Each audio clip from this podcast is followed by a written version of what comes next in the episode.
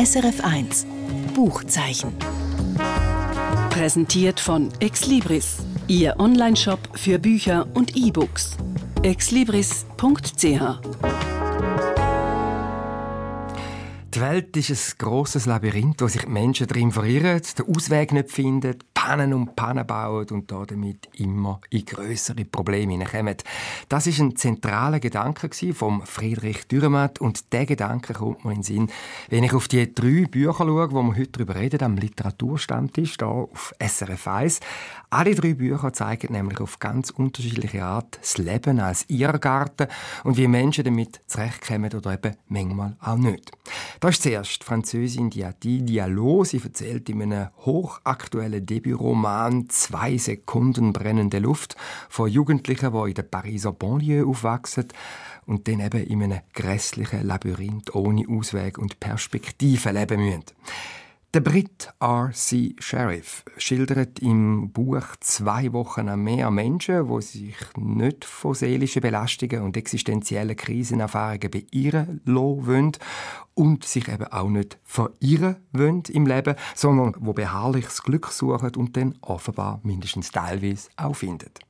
Und der große Schweizer Autor Kurt Marti, der 2017 gestorben ist, erzählt in seinem einzigen Roman, den er geschrieben hat, «Die Riesin» mit Titel, und der ist jetzt eben neu rausgekommen. Also in dieser Riesin erzählt der Kurt Marti von einer Figur, die sich auf die Suche nach einer Traumfigur macht, nach sich selber und dann eben auch in einem Labyrinth landet. Ich bin Felix Münger und meine beiden Gäste heute sind Britta Spichiger und Annette König.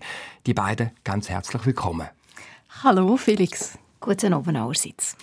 Gehen wir zuerst in die Aktualität, in die Pariser Banlieue, in die Vorort von Paris mit dem Roman «Zwei Sekunden brennende Luft» von der Französin Diati Diallo.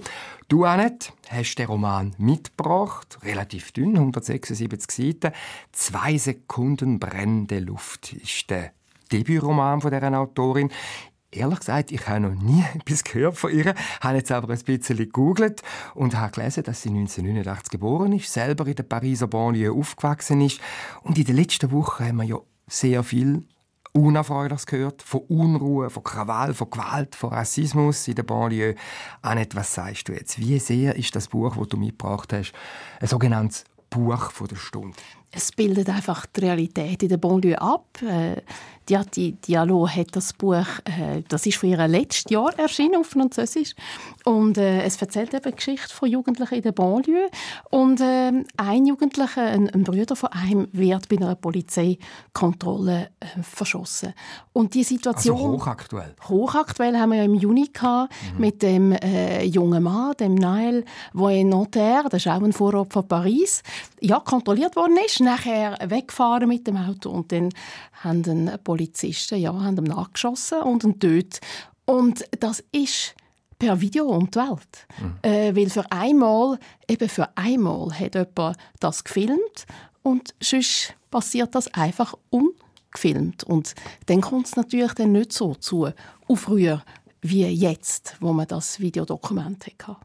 Wenn wir jetzt auf den Roman schauen, wir haben schon ganz ein bisschen etwas gehört jetzt von der Geschichte. Also das ist ein, ein, ein Geschehen, das durch die Realität eingeholt worden ist, kann man sagen. Kannst du uns noch ein bisschen mehr erzählen? Um was geht es? Also man, man müsste vielleicht sagen, seit sicher 30 oder sogar 40 Jahren gehört das zum Alltag in der Banlieue. Äh, die Schikanierereien durch Polizeikontrollen von Jugendlichen, aber auch von älteren Leuten. Es ist ein Buch, das eben darum literarisch ist, mal wegen der Sprache, sehr lyrisch, und weil es eben ganz viel erzählt. Es erzählt, wie fünf Jugendliche ähm, in der Banlieue. Und Banlieue ist einfach alles, was um Paris herum ist. Das klingt immer so, man hat so ein Stereotyp im Kopf, aber mhm. das ist einfach dort, wo, man, wo die meisten Menschen leben, wo man halbwegs noch Wohnraum findet, wo man kann zahlen kann und so, wo, wo man den Alltag verbringt. Und die fünf wachsen dort einfach äh, heran. Ja. sind einfach, sie werden älter und älter. Der eine ist über 20 und studiert Urbanität, der andere Sozialwissenschaften, der dritte wird Gärtner. Das ist so eine Gruppe Jugendliche, die sich immer wieder trifft. Und die haben kleinere Brüder, die natürlich Zeit müssen, zu Tod schlagen und so weiter. Und äh, der Schauplatz, der Handlungsort ist eigentlich ein großer Platz umgeben von so Blöcken.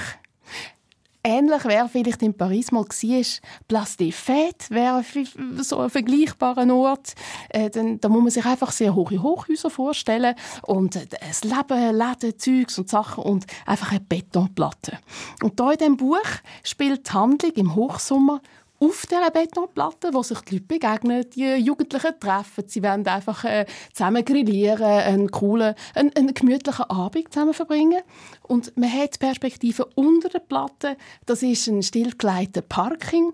Und dort, äh, ja, dort gibt es die illegalen Partys. Das gibt so wie eine Säulenhalle mhm. unten dran, wo Techno-Sound läuft und so. Und das ist der, wie, wie der Schauplatz, äh, der Rahmen von der Geschichte, der Rahmen gibt. Und in diesem Roman verfolgt man dann quasi die fünf Jugendlichen in ihrem Alltag? Oder wie, wie muss man sich das vorstellen? Also der, der Spielraum sind äh, den 16. Juli, was am Abend passiert. Man hat den 16. Juli, was in der Nacht passiert. Und dann hat man den 17. Juli, was am Morgen passiert ist, sozusagen. Und dann geht es ein bisschen weiter, also Tag danach. Das ist so der zeitliche Rahmen. Und das ist das Schlüsselereignis, das dann passiert? Das ist ein Schlüsselereignis und es ist einfach eine Momentaufnahme von diesen Jugendlichen in diesen, ja, zwei, drei oder ein paar Tagen mehr. Und das ist ganz unspektakulär. Also die Erzählfigur, das ist der Astro. Und äh, das Buch fängt gerade an, dass ich mit ihm so über ein Brachland laufe, dann äh, so eine Betontür aufgeht, ich in die, Beton, in die Parkinghalle reinkomme, umwege. Ähm, und dann dort Techno-Sound läuft und äh, wie die Luft äh, so modrig schmeckt und so. Ähm, und ich Sehr bin, bildhaft. Ich bin voll mhm. dort drin.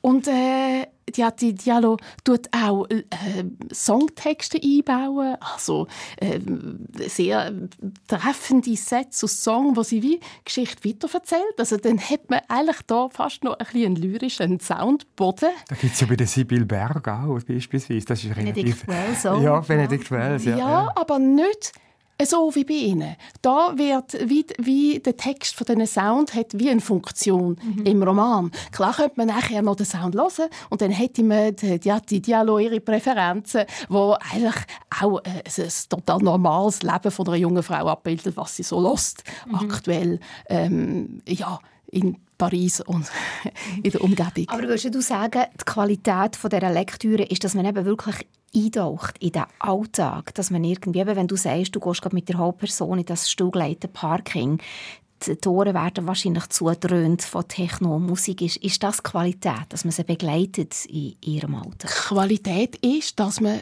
ja, die fünf Jugendlichen begleitet, dass man einen stinknormalen Alltag in der Banlieue erlebt. Mhm. Und dann plötzlich dringt eben Tränengas in den Untergrund hinein, weil auf dem Platz oben etwas passiert, äh, wo natürlich die äh, unter dem Boden nicht so mitbekommen, aber eben das Gas dafür ab. Also, du hast vorher Gärtner, StudentInnen hast du erwähnt, wo sie werden oder wo sie schon sind. Das heißt, sie sind eigentlich normalos. normalos. Was genau ist es denn, wo die Normalität stört von dem Leben in der Banlieue? Sind es vor allem die Polizeikontrollen? Also das ist ein massives Problem. Die Jugendlichen wollen einfach äh, zusammenhocken, mhm. ähm, etwas ein bisschen erleben und so.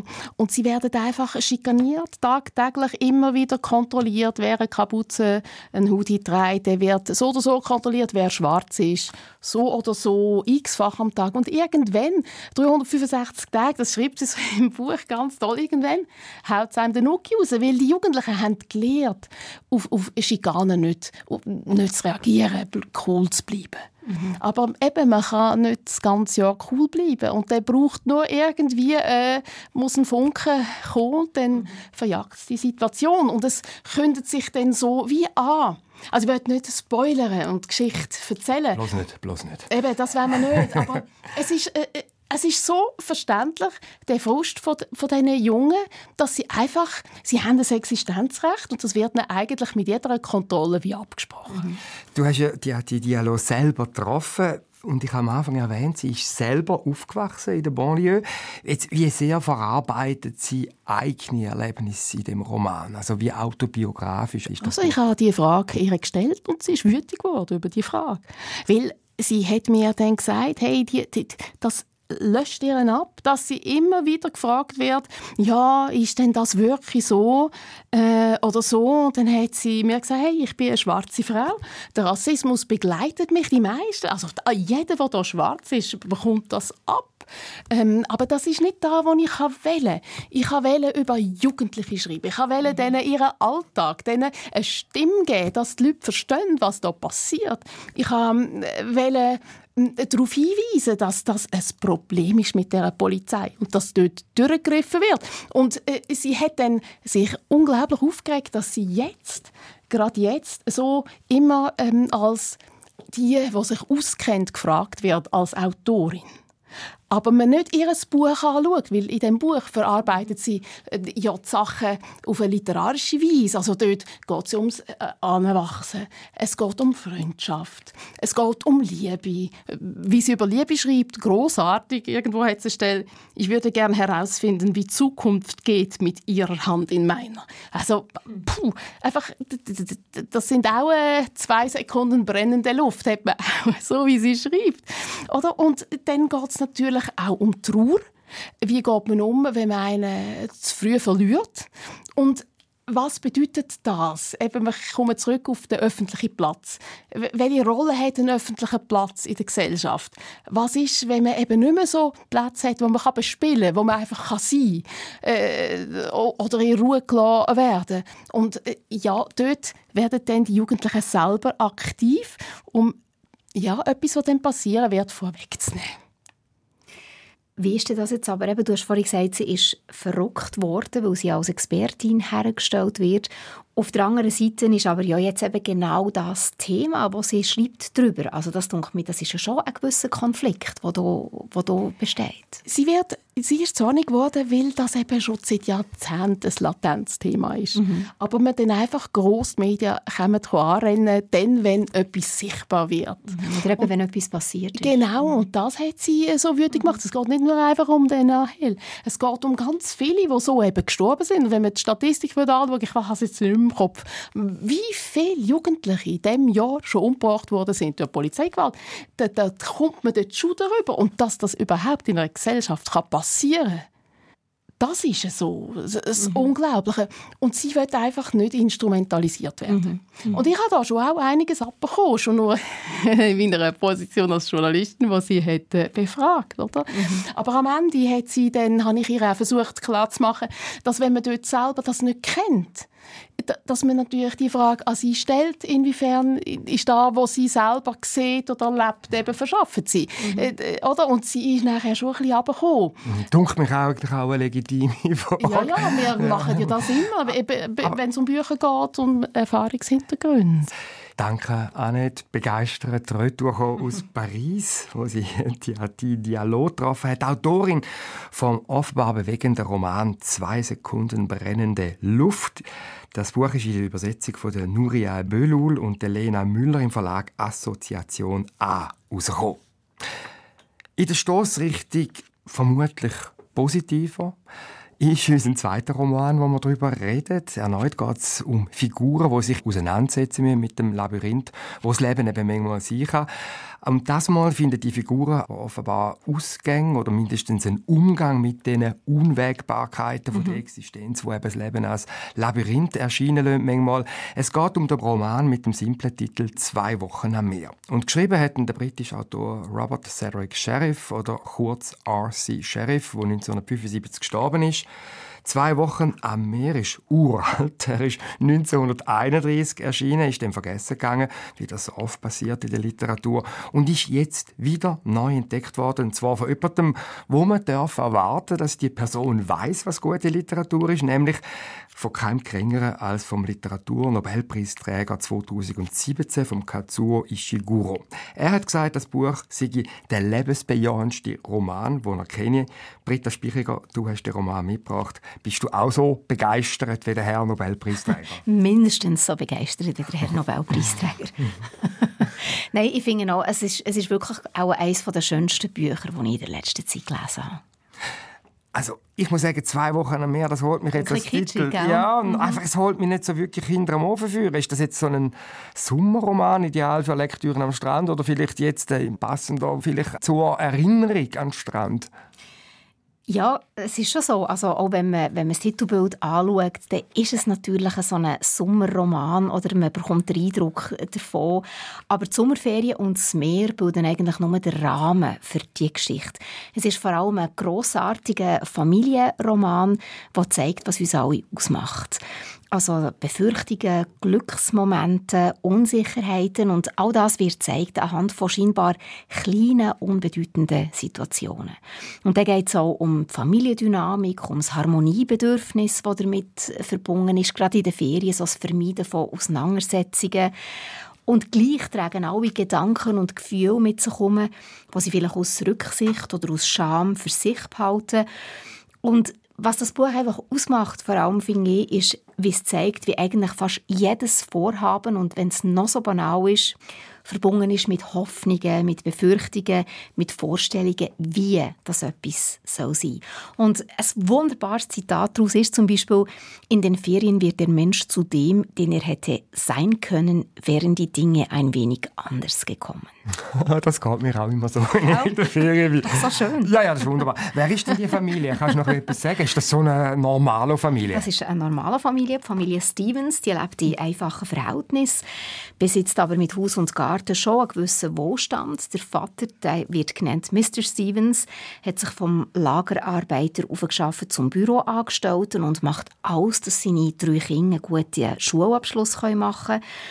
Er und seine Frau haben eben drei Kinder zusammen. Zwei sind schon fast erwachsen und der Höhepunkt vom Jahr bildet für die Familie eben die zwei Wochen am Meer.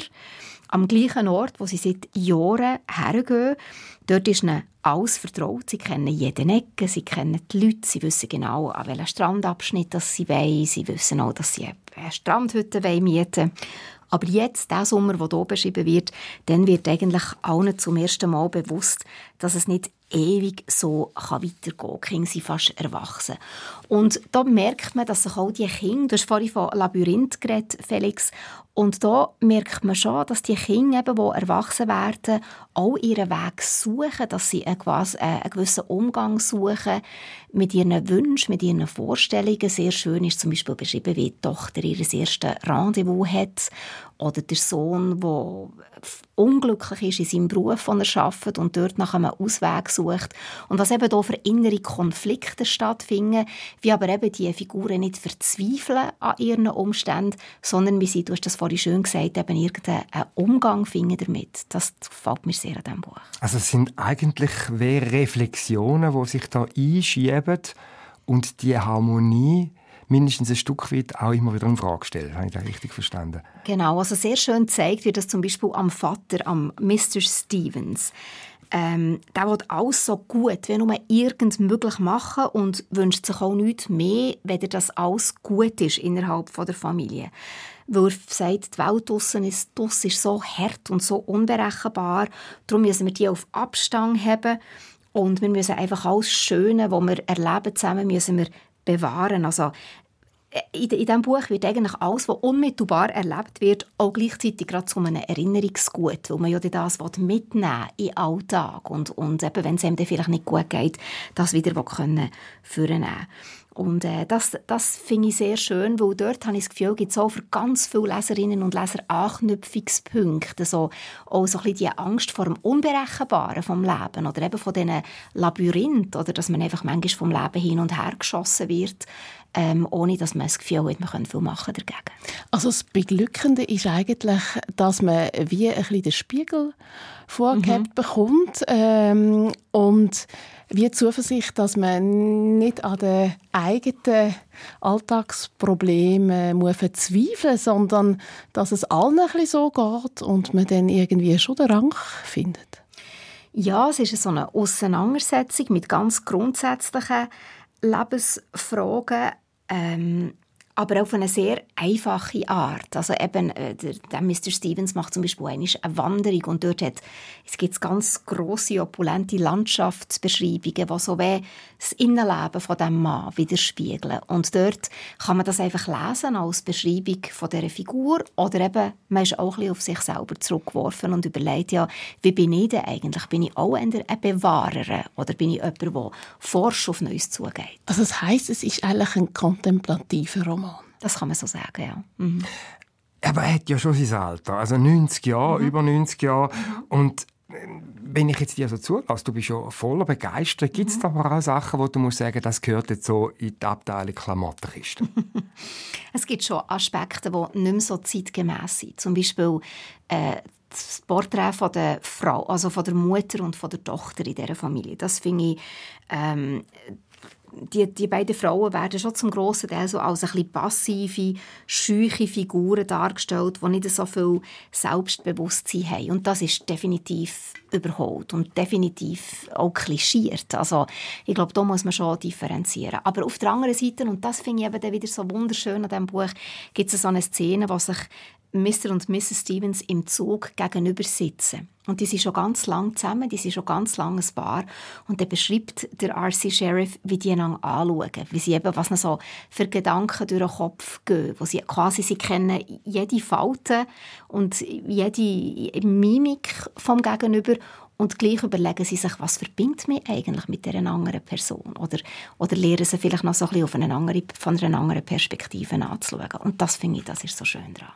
Vermutlich ist das äh, schon auch ein Buch, wo man ein bisschen Zeit muss dafür haben muss, mhm. wo in dem Sinne nicht so ein Tempo aus sich heraus entwickelt, sondern mhm. wo man muss sich darauf einlassen muss. Absolut, ja. Also ich habe es wirklich am Meer gelesen und das war ein perfekter Ort, gewesen, weil ich einfach den Kopf frei hatte vom Alltag und mich einfach mittragen von dieser Geschichte. Es ist nicht ein Buch, das man liest, weil man jetzt unbedingt wissen will, wie es ausgeht. Weil das, was man liest, ist sehr unspektakulär. Also man, äh, das Buch fängt an, am letzten oben, bevor sie abreisen, was hier vorgeht in den einzelnen Familienmitgliedern bei den Vorbereitungen für die Reise.